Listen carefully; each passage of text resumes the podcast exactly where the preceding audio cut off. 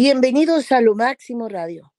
Bueno, eh, desgraciadamente eh, sucedió un día antes de ayer. En México decimos antiar, está mal dicho. Este, mi querido Nelson, pues una desgarradora y horrible evento que hubo en San Antonio, Texas. Esto obviamente en donde encontraron en un camión de carga eh, algunos le dicen de redilas, otros les dicen eh, que, llevan cargamentos de un lugar a otro.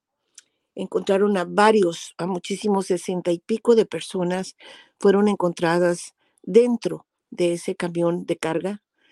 Eh, 16 fueron trasladadas a hospitales en un presunto intento de entrada ilegal de migrantes en Estados Unidos. Y fíjate que ya 51 son los muertos que se suman porque algunos fallecieron, 46 los encontraron muertos y los otros cuatro han ido muriendo de a poco, cuatro o cinco personas han ido muriendo de, de a poco. Esas tragedias, pues ha sido una de las más letales en las que se ha cobrado miles de vidas de personas que han tratado de cruzar la frontera estadounidense desde México en las últimas décadas. No solamente por la cantidad sino además por las circunstancias en que fallecieron. Eh, te recuerdo que en el 2017 también murieron 10 personas cuando se quedaron atrapados en el interior precisamente de un camión que estaba estacionado en Walmart, también en San Antonio. En el 2019, eh, y te, y te quiero hacer esta aclaración, esos 10 inmigrantes que fallecieron en Walmart en el estacionamiento de Walmart, ¿ok? Eh, el gobierno entonces era de Trump, no era del señor Biden. Entonces tendríamos que decir que esos 10 muertos pues, se los debemos a nuestro querido expresidente Trump, ¿verdad?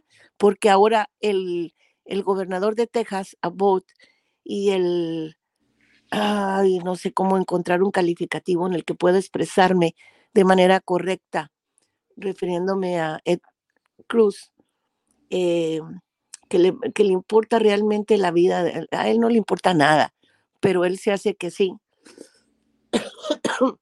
También dijo que la culpa y que la sangre de estos cincuenta y pico de personas fallecidas son culpa de Biden. Entonces lo que sucedió en el pasado, en el 17, en el 16, en el 19, en el 2003, por ejemplo, sí, 2003, estamos hablando de hace precisamente casi 20 años. Murieron 19, 19 emigrantes que fueron encontrados sofocados también dentro de un camión en el sureste de esa misma ciudad en Texas. Entonces, ¿también fue culpa de Biden? O sea, estos señores no tienen capacidad de análisis y tampoco tienen memoria, por lo que veo. De manera que te pregunto, Nelson, este, porque eh, eh, los republicanos están culpando a Biden porque ha abierto las fronteras. ¿Tú a quién consideras culpable de esta situación tan lamentable? Naturalmente, ¿qué tal, Yanalte? En hay una serie de delitos, hay una serie de factores. Eh, personalizarlo de una manera tan infantil, tan arbitraria y tan injusta como lo ha hecho el señor Greg el gobernador de, de Texas, que se cree presidente de Estados Unidos a veces, ¿no? Porque toma decisiones que le corresponden al gobierno federal es eh, no justificado en absoluto. Aquí hay tráfico de personas, hay organizaciones que se dedican a este negocio de traer inmigrantes ilegalmente a Estados Unidos. Las estadísticas más recientes hablan de más de 200.000 detenciones en la frontera en, en los últimos meses. Detenciones. ¿Quién hace las detenciones? La patrulla fronteriza, ¿no? ¿Qué significa eso? De que la frontera, se diga lo que se diga y pase lo que pase, no está abierta. ¿Y qué demuestra este terrible acontecimiento, esta tragedia tan difícil de explicar en palabras? que significa la muerte de tantos eh, inmigrantes en ese camión. Significa que para ingresar al interior de Estados Unidos todavía hay muchas dificultades. Y esas dificultades precisamente son las que tratan de resolverse con estos eh, vehículos eh, gigantescos que transportan y seguirán transportando gente que pretende vivir en este país. Todo esto nos está demostrando de que sí hay un control, de que sí se están aplicando las leyes, pero se están aplicando de una manera humanitaria y se está revisando cada caso cuando se justifica o no se justifica darles una especie de asilo. En unos casos asilo político, en otros asilo de carácter humanitario, que quede claro. Entonces, de acuerdo a cada caso es que se resuelve. No es que las fronteras estén absolutamente abiertas y que el gobierno federal le esté diciendo a la gente, vengan a Estados Unidos, vengan, entren, entren. Si fuera así, entonces no hubiese existido esta tragedia del camión. Hubiera sido imposible para ellos recurrir a ese extremo recurrir a esa modalidad de meterse al territorio de, este país. De modo que los argumentos de repente se politizan demasiado, personalizan injustificadamente cuando no debiera eh, justificarse, eh, tratar de encontrarle las cuatro o las cinco seis patas al gato, ¿no? Perdón por la comparación. Pero hay que ser responsables y yo creo de que es una irresponsabilidad decir que el presidente actual de Estados Unidos es el culpable de lo que pasó ahí. Por Dios, si hay tantos culpables y la justicia precisamente está investigando todo lo que ocurrió en este momento, obvio. Hay que saber a quién pertenecía el camión. Hay que saber quién lo manejaba. Hay que saber quién hizo los contratos en la frontera para traerlos hasta San Antonio. Y lo curioso de esta tragedia es que ocurre en la misma región donde se encuentra la localidad de Ubalde. ¿No te parece una ironía, una casualidad, una coincidencia un poco terrible? Desgraciadamente sí, porque fíjate, fíjate que sí. O sea, pareciera que en ese estado la muerte este, pues está llamando mucho la atención y también la atención de todos los medios de comunicación a nivel mundial, porque ojo, o sea, estas son dos catástrofes casi, casi un, con un mes de diferencia. pero fíjate que yo, tú, tú, señalas este, que son muchos los culpables y yo creo que sí.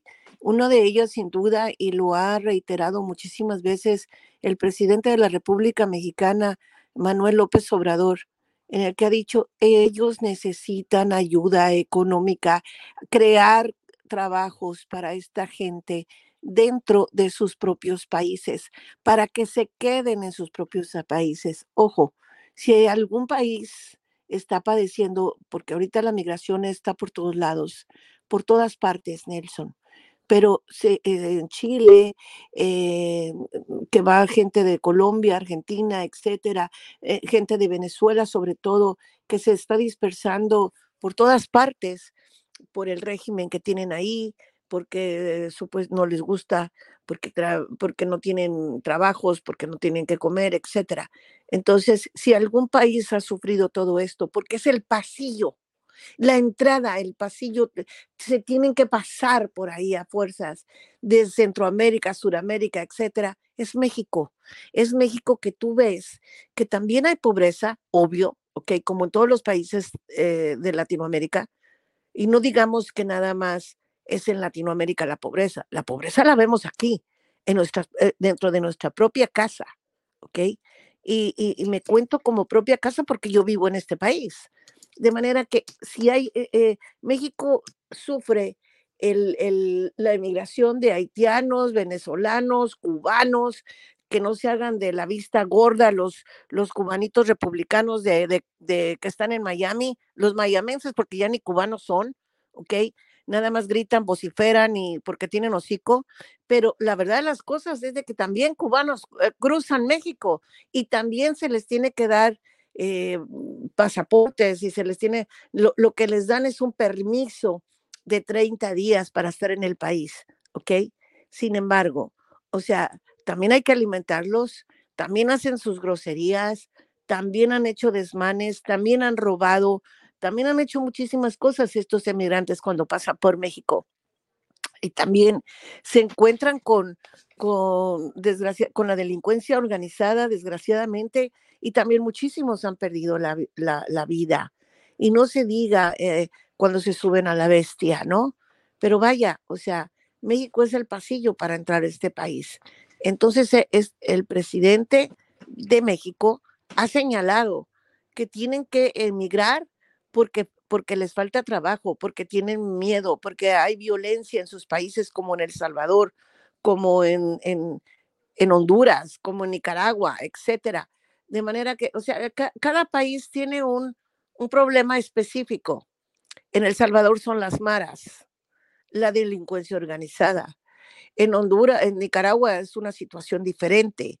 Entonces, cada país tiene su, su, su verdadero problema y cada país necesita la solidaridad y el ayuda, la ayuda no solamente económica, sino que hay que ayudarlos a que consigan trabajo, a crear fuentes de trabajo, eh, no como, como decía eh, tu expresidente Donald Trump, oh, no, las fábricas hay que traerlas a este país y que este país produzca. Y entonces, ¿qué? Generas más delincuencia, generas más pobreza, generas más hambre déjalos que se queden en su país, dales trabajo, pon fábricas allí, no sé, eh, eh, eh, estoy tratando de, de, pensar, tú sabes, de manera alocada, si tú quieres, soluciones, buscar soluciones. Entonces, lo que más me, me duele, porque obviamente en este camión no solamente venían mexicanos, venían centroamericanos, guatemaltecos, salvadoreños, hondureños, de diferentes partes de Centroamérica eh, hasta ahorita no han dicho de venezolanos ni cubanos, solamente han dicho que han sido mexicanos, salvadoreños, hondureños, en su gran mayoría, ¿no? Entonces, dime tú, que un mexicano que estaba drogado, que está, porque está en el hospital, es uno de los que está en el hospital, ¿ok? Eh, y más valiera que se muriera porque no solamente va a pasar muchos años en la cárcel, en la cárcel le va a pasar algo, porque fíjate lo que hizo, los dejó encerrados y se cocinaron, Nelson, se cocinaron prácticamente. Y fue un mexicano. Se llama Horacio Heraclio, no sé cómo se llama el tipo, pero eh, te dices que además tiene, tiene en su haber pues un pasado delictivo asombroso y dices, ¿cómo es posible? Aquí va a haber varios culpables, te voy a explicar por qué, porque tú acabas de señalar lo del, lo del autobús y vaya, supuestamente ese autobús pertenecía a, también a una, pues a, a una empresa de mexicanos en Texas y resulta que no es así, que el camión estaba clonado. Yo no sabía que clonaban camiones, pero ahora ya lo, ya lo aprendí. Bueno, el, registro. El registro lo habían clonado, se parecía, excepto que ese camión tiene la ventana, eh, una ventana atrás, una cosa así media rara, ¿ok? y además estaban involucrados adolescentes, familias completas, con bebés, Nelson, con niños chiquitos. Entonces, ¿cómo fue que pasaron tres garitas y nadie se dio cuenta de esta situación? cómo. Y que además esa mente tan maquiavélica de haberlos rociado con especies para que se cocinaran y olieran a, carne, no sé, o sea, se oye morboso, pero eh, y maquiavélico, ¿no? O sea, no, no, no sé, Nelson, sinceramente, yo creo que sí, hay muchos responsables en esto, no nada más un solo hombre que al contrario, pues él está tratando de ayudar, no como lo ve el señor Cruz. Perdón por lo de señor, ¿eh? ni tampoco el, el, el presidente del mundo, el señor Abbott. Bueno, bueno, fíjate que parece raro lo que te voy a decir, ¿no?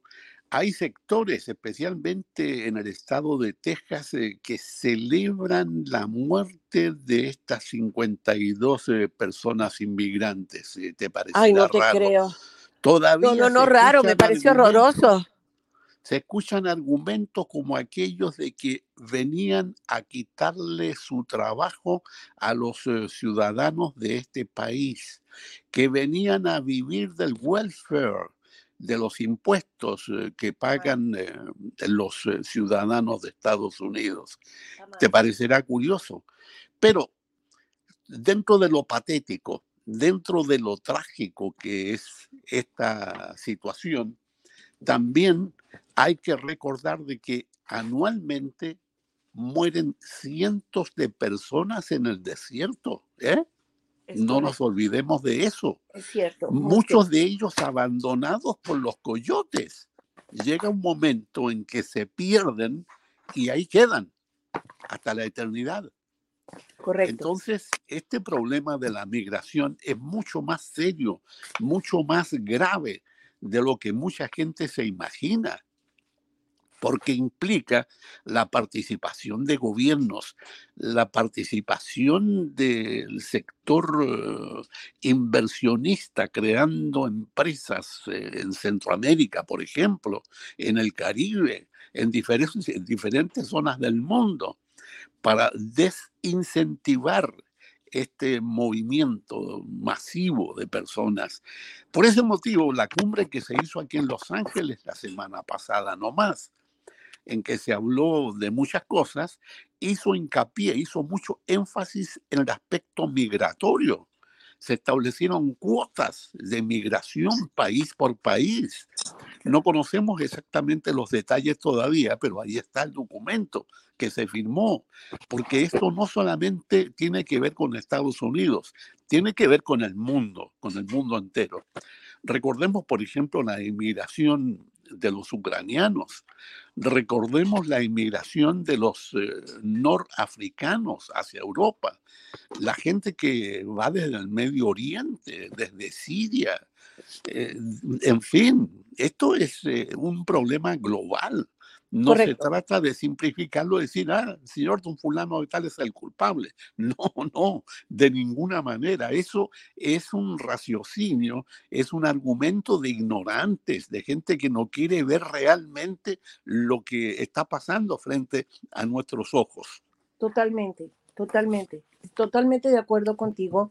Y, y, fíjate, Nelson, o sea, yo, yo entiendo que algunos países están emigrando por cuestiones políticas y tal, y, bueno, y me supongo que, que, habrá muchas causas, ¿no? Eh, sin duda alguna, pero la verdad es que eh, sí tenemos que pensar en que ya nadie está viviendo prácticamente en su propio país. Todo en Europa sucede lo mismo. En, en, Latinoamérica sucede lo mismo, se traslada la gente de un lado para otro en, la Argentina están viviendo momentos políticos difíciles, a algunos no les gusta esa política y emigran a Chile, a Bolivia, porque hay mucho argentino en Bolivia, por ejemplo, ¿ok? Y tú, o, a, distintos, a distintos países eh, cercanos, ¿no? Este, cada, cada país está viviendo su propia situación y entonces eso hace que la gente emigre. Eh, eh, esto no se veía tan frecuentemente antes, ¿o sí? Bueno, esto ha ocurrido desde siempre, desde que el hombre es hombre. Eh, es cuestión de revisar, por ejemplo, lo que dice la Biblia. ¿eh? Acuérdate lo que significó el éxodo y lo que significó el regreso de los israelitas después de estar esclavizados en Egipto. Estamos hablando de un asunto que lleva miles de años sobre la tierra. De modo que, mira, hay una cuestión muy simple. Esto es de carácter humanitario, de carácter demográfico, pero también político, sin duda, ¿no? Lo que olvidamos es que tiene una motivación directamente económica. Si la economía de Estados Unidos no acogiera a muchos de estos inmigrantes, no se les diera la oportunidad, no habría ningún tipo de presión. Es decir, ¿a qué van a venir si se van a morir de hambre aquí? Si no van a encontrar trabajo, si no van a tener vivienda. Es la economía de Estados Unidos la que necesita de esta gente para que haga trabajos que muchos ciudadanos, habitantes legales dentro de este territorio, no quieren hacer. Por ese motivo que vienen los eh, inmigrantes. No vienen, que yo sepa, a robar. No vienen de ninguna manera a tratar de vivir gratuitamente. Quieren trabajar. y discúlpame, perdón por la interrupción.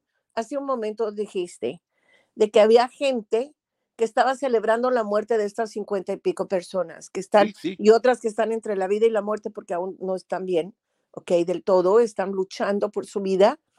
Entonces uno, uno, uno se pregunta, ¿cómo puedes celebrar la muerte de otros que según tú venían a quitarte el trabajo que tú no quieres hacer?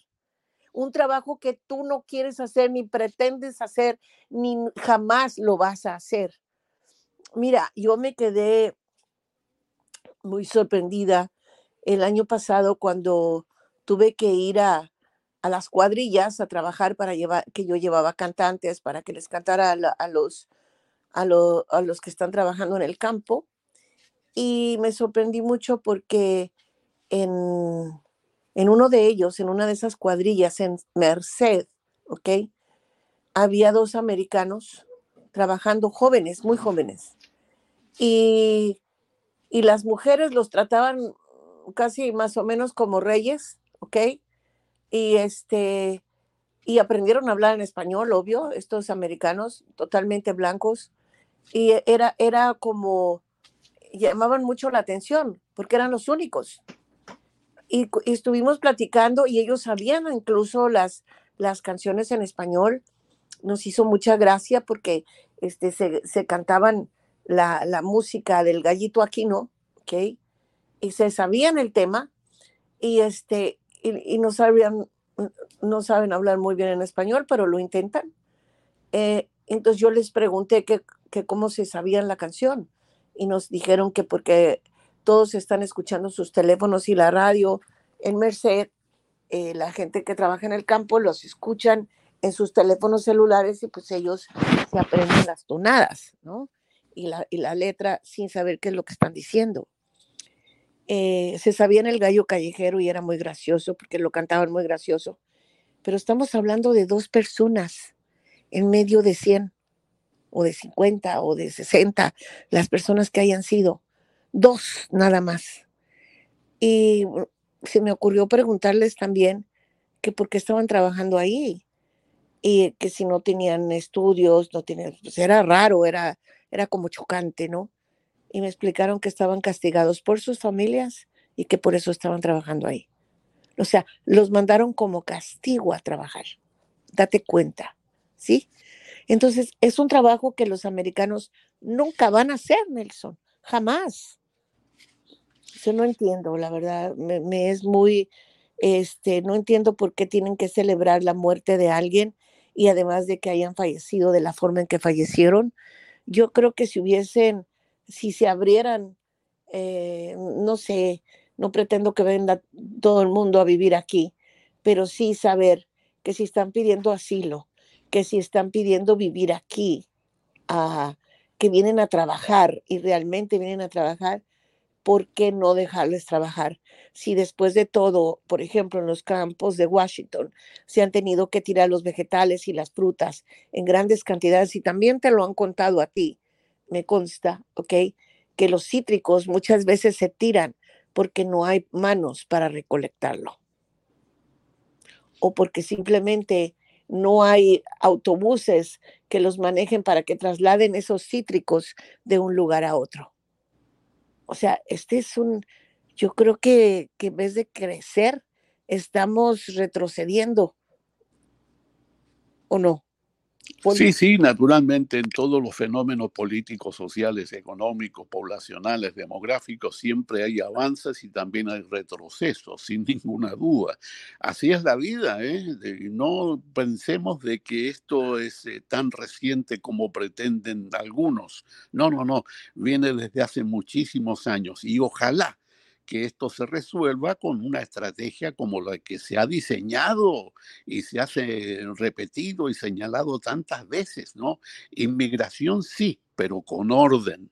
Y es lo que se rompe de manera tan radical con estos eh, camiones que transportan seres humanos como si se tratara de ganado. Qué terrible, ¿no? sí, porque los trailers se han vuelto los trailers se han convertido en un método popular de contrabando, ¿no? Pero eso empezó desde 1990, Nelson. No empezó ahorita, ni tampoco con Biden. Eso empezó desde los 90 y te recuerdo, ¿sí? O sea, eh, se incrementó la vigilancia, se incrementaron, eh, se incrementó este, en las garitas, ¿ok? Por, por la razón de de lo que sucedió el 11 de septiembre, tanto en San Diego como en El Paso, en Texas, en, en todas partes, en, las fronteras con Estados Unidos, eh, se incrementó porque obviamente los atentados terroristas del 11 de septiembre, pues los migrantes fueron los que, los que pagaron el pato, ¿no? Cuando realmente eh, teníamos el enemigo dentro del país, pero eso no lo vieron así. Entonces, oh no, pues hay que cerrar y hay que poner eh, hay que improvisar y hay que poner operadores en la frontera y hay que poner esto y el otro porque van a entrar y fueron y fueron más vigilados todavía que antes. Entonces es por eso que intentaron, ¿ok? Porque, porque se nos se tornó muy difícil por los por el terrorismo. Entonces se inventó lo de los trailers. Pero esto está sucediendo desde 1990. Eso no es nuevo. Eso es lo que, lo que molesta, ¿no? Lo que irrita. De que, por ejemplo, los republicanos como Abbott y Cruz, que perdón que los he mencionado varias veces, sí estén hablando estupideces y que no tengan capacidad de análisis y que encima tengan Alzheimer's, porque el peligro que representa, ¿ok? Las temperaturas altas, eh, los vehículos grandes o pequeños, eh, lo, que, lo, lo, que significa este, que además, como tú dices, ok, ah, mueran en, el desierto, porque pues eh, yo me recuerdo, por ejemplo, nosotros teníamos un amigo mutuo, ok, ah, que él era muy político de nacionalidad argentina y, y lo recuerdo de Cadelago, se llamaba, muy querido, el gordo de Cadelago, el gordo de Cadelago y él hacía tres días, tres días, Nelson, aquí en Los Ángeles, en Nueva York, y cuando lo empezó a hacer aquí en Los Ángeles, la primera que acudió a ayudarle fui yo, ¿ok? Y todo lo y, y, no comía y no tomaba en tres días, le ponían intravenoso, ¿ok? Ah, y él, a él le encantaba comer, y le encantaba chupar, y le encantaba este, tomar tequila sobre todo, ¿ok? Y se aguantaba porque lo que recolectaba era agua para llevarlo precisamente al desierto. Entonces, te estoy hablando de hace 17, eh, 18 años atrás. Y te lo digo porque Jenny fue muchas veces también. Yo fui con Jenny, con Gustavo y con los Rivera para llevarle agua y con mis artistas, con muchos de mis artistas, porque hay una zona en San Antonio que, sobre todo, que, que pues efectivamente pues sube a unas temperaturas más de 100 grados Fahrenheit, ¿no? Entonces ha habido activistas como de Cadelago, por ejemplo, que no quieren que la gente se muera en ese desierto y ponen agua. Pero también ha habido gente mala onda, con criterios muy cerrados, con cerebritos muy chiquititos, que que quitaban esa agua y la tiraban a propósito y que incluso se toman el papel de como si ellos fueran emigrantes y, los, y les tiran a matar y por eso también se mueren. No creas que nada más se mueren de sed, también se mueren porque hay gente que los mata como si fueran conejos. Incluso ha habido ahora, hay muchas películas ¿sí? Porque se toman la, la ley a sus costillas. Y con eso de que en ese estado de Texas puedes traer incluso este, pues una R15 enfrente de toda la gente, pues no hay problema. Y luego dices, no, lo maté porque me estaba haciendo daño. Porque me quiso, porque me amenazó, o cualquier tontera así. O sea, es un estado bien difícil. La diferencia, yo creo que hay mucha diferencia entre Texas y California. ¿Tú qué opinas?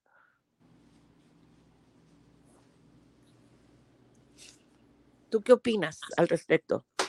Bueno, la opinión en realidad es eh, la que hemos eh, señalado. Las cosas deben hacerse en orden, deben hacerse legalmente, deben estudiarse caso por caso, eh, tienen que determinarse prioridades y no olvidarse de que hay algo que es fundamental en este mundo, el respeto a la persona humana, el respeto a cada individuo eso es eh, fundamental, no perderlo pero, de imagínate vista cómo puede pensar la gente si un tipo como Stephen Miller, que es uno de los principales arquitectos de la política migratoria del expresidente Donald Trump, dijo, por ejemplo, que esos eran contrabandistas, eh, traficantes, personas malvadas y perversas y que merecían morir.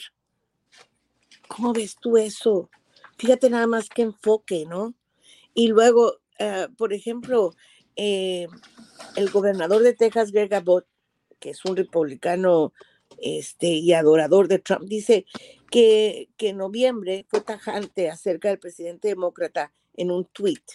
Estas muertes son culpa de Biden, son el resultado de sus letales políticas de fronteras abiertas. Y señor, no es al contrario, no es al revés, no, no es su política de usted, señor, el que mata gente.